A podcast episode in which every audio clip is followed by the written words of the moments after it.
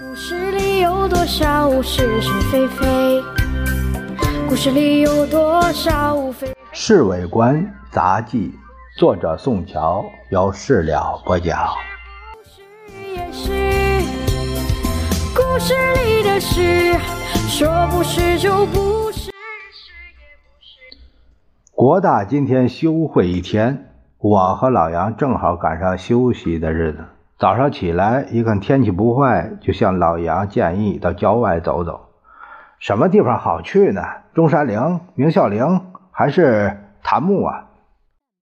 老杨似乎没什么兴趣，要不然就是玄武湖这些地方，哎，没什么趣头。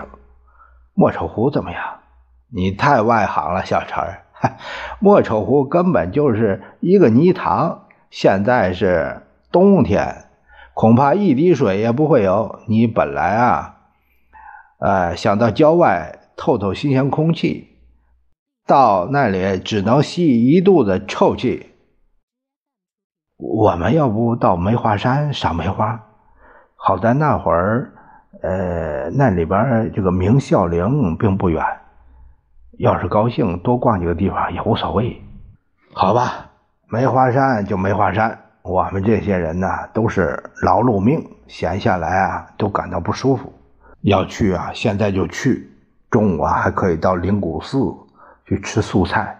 你要是不愿意吃素啊，我们就到孝陵卫中央的那个训练团附近有个小饭馆，喝他两杯。我生怕老杨变卦，就马上催他走。呃，你先去弄车啊，半个小时我在大门口等你。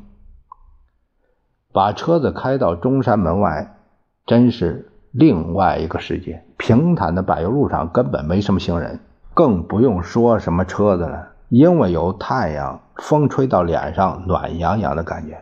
小陈，老杨点了一个香烟递给我，等我年纪老的时候，一定要活动一个陵园管理员的委员会主任当当。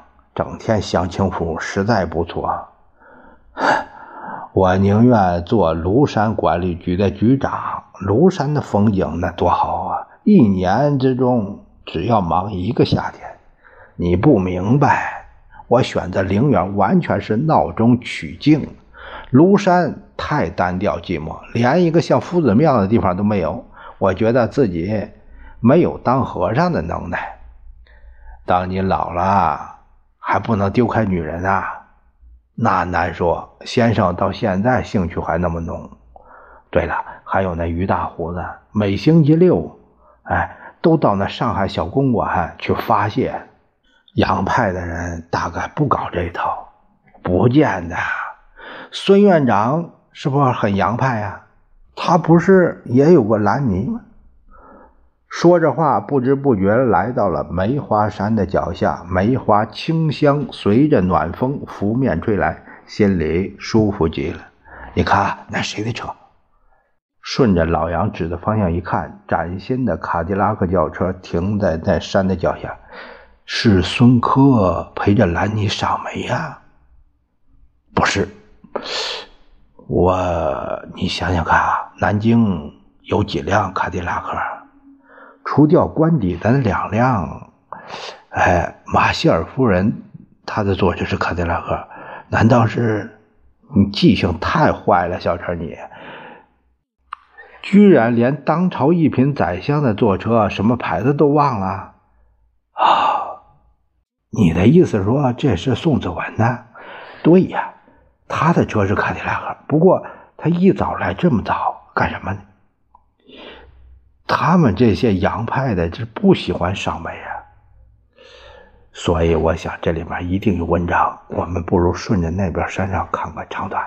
老杨一把拉着我就走，我们顺着山路走上去。老杨那眼睛像探照灯似的四下搜索，我也跟着乱找，什么也没看见。